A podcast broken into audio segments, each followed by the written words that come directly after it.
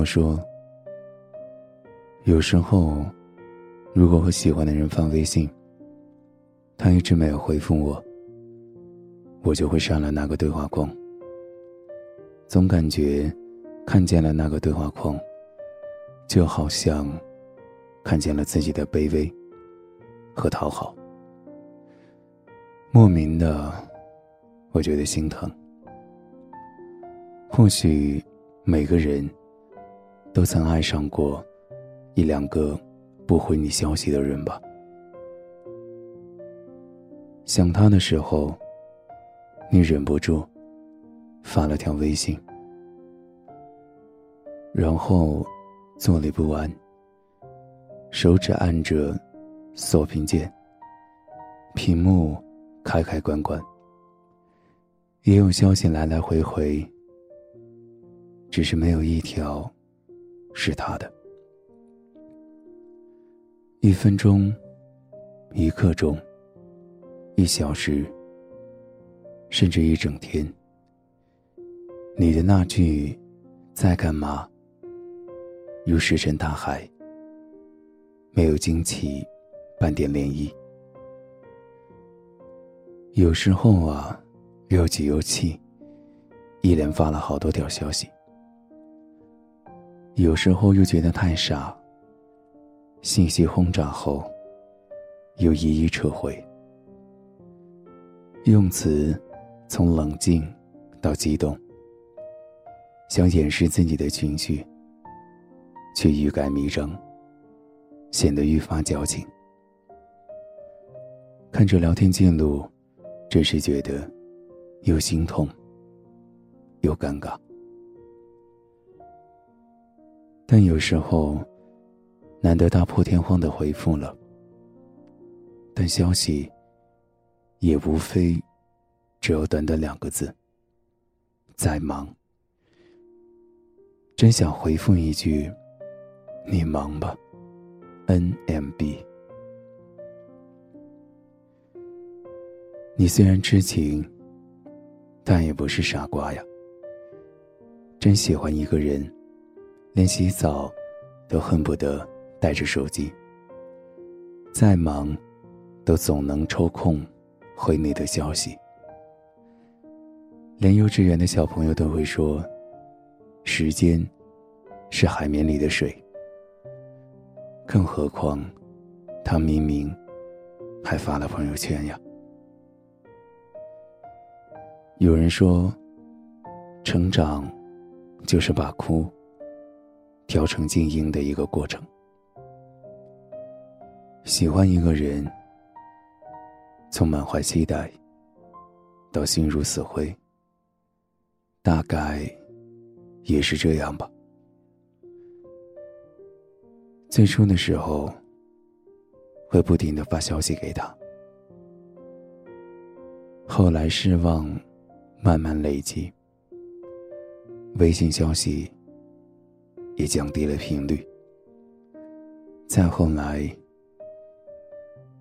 终于狠下心来，删掉聊天框，清除聊天记录，再也不会主动的联系他了。知乎上有个问题说：“为什么人会陷入如果你不主动找我，就算我想跟你说话？”也不主动找你的模式。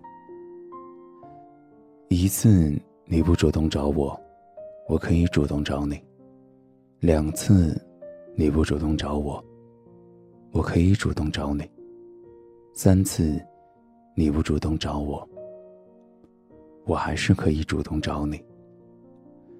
可是如果你从始至终都不主动找我，我也不会主动找你了。毕竟，我已经做过那么多次的努力，却始终换不来你一次的主动。我和你的距离有一百步，我都已经走了九十九步了，你却连头都不肯回一下。所以，即便再喜欢。我都会适可而止，喜欢你是真的，要脸也是真的。朋友喜欢上了一个男生，起初男生很主动，也很有趣。两个人每天都聊得事无巨细，昏天暗地，活像是一对甜蜜的小情侣。大家都说。不要在微信里谈恋爱，每天跟你说晚安的那个人，也未必就是真的爱你。朋友不信，果然，朋友沦陷了，爱上了，男生却冷漠了，不见了。朋友说：“有时候啊，觉得自己真是很没有出息。他不喜欢我。”已经很明显了，我还是厚着脸皮贴上去，一百次的告诉自己，以后不要再这样了。可是当手机响了的时候，还是像只狗一样爬起来看。我骂朋友蠢，他只是在你身上宣泄着寂寞，你却天真的以为这是爱情。喜欢他这件事儿，像个魔咒。你拼尽全力的找尽办法，却始终不知道如何破解。千万次做好准备，要告别了。无数次的兜兜转转，却最终又回到了原地。明知道对方。不喜欢自己了，心里也明白，离开才是最好的安排。可到了付诸行动的时候，却总是无所适从，不知所措。于是，才会不停的、不停的、不停的给他发消息吧。即便他很少回复，什么的时候才会清醒？才会攒够失望？才会真正的走开呢？大概呀，只有头破血流的时候，时间才会告诉你吧。看我的前半生。大结局的时候，唐晶给贺涵留言说的一句话，特别的戳心，就作为今天的结尾吧。这十年，我一直学着怎么离开你，希望从此以后，算是学会了。原谅我。说不出祝福的话，你永远都不会知道，你错过了一个多么爱你的人。再见了。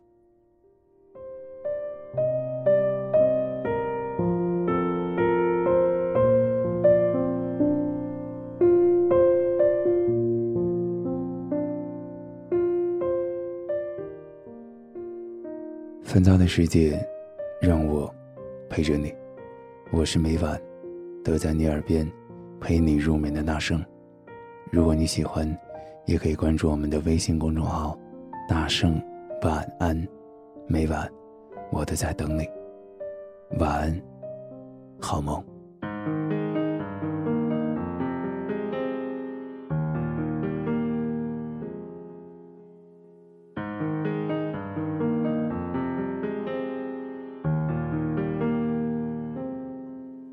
若这一束吊灯倾泻下来，或者我已不会存在。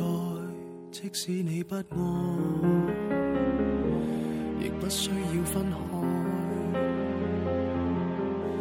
若这一刻我竟严重痴呆，根本不需要被爱。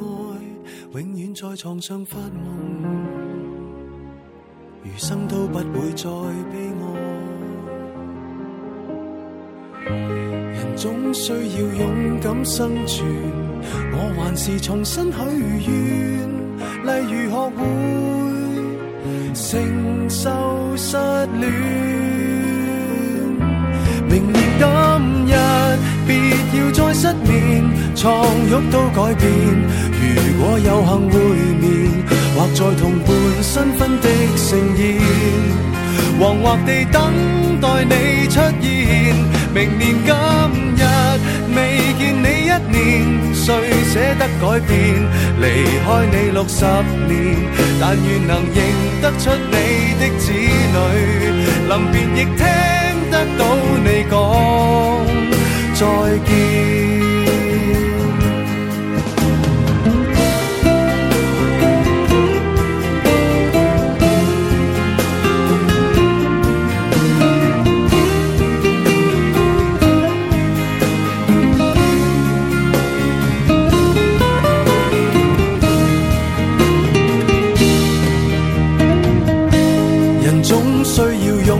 生存。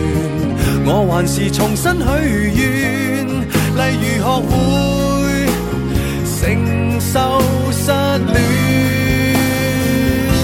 明年今日，别要再失眠，床褥都改变。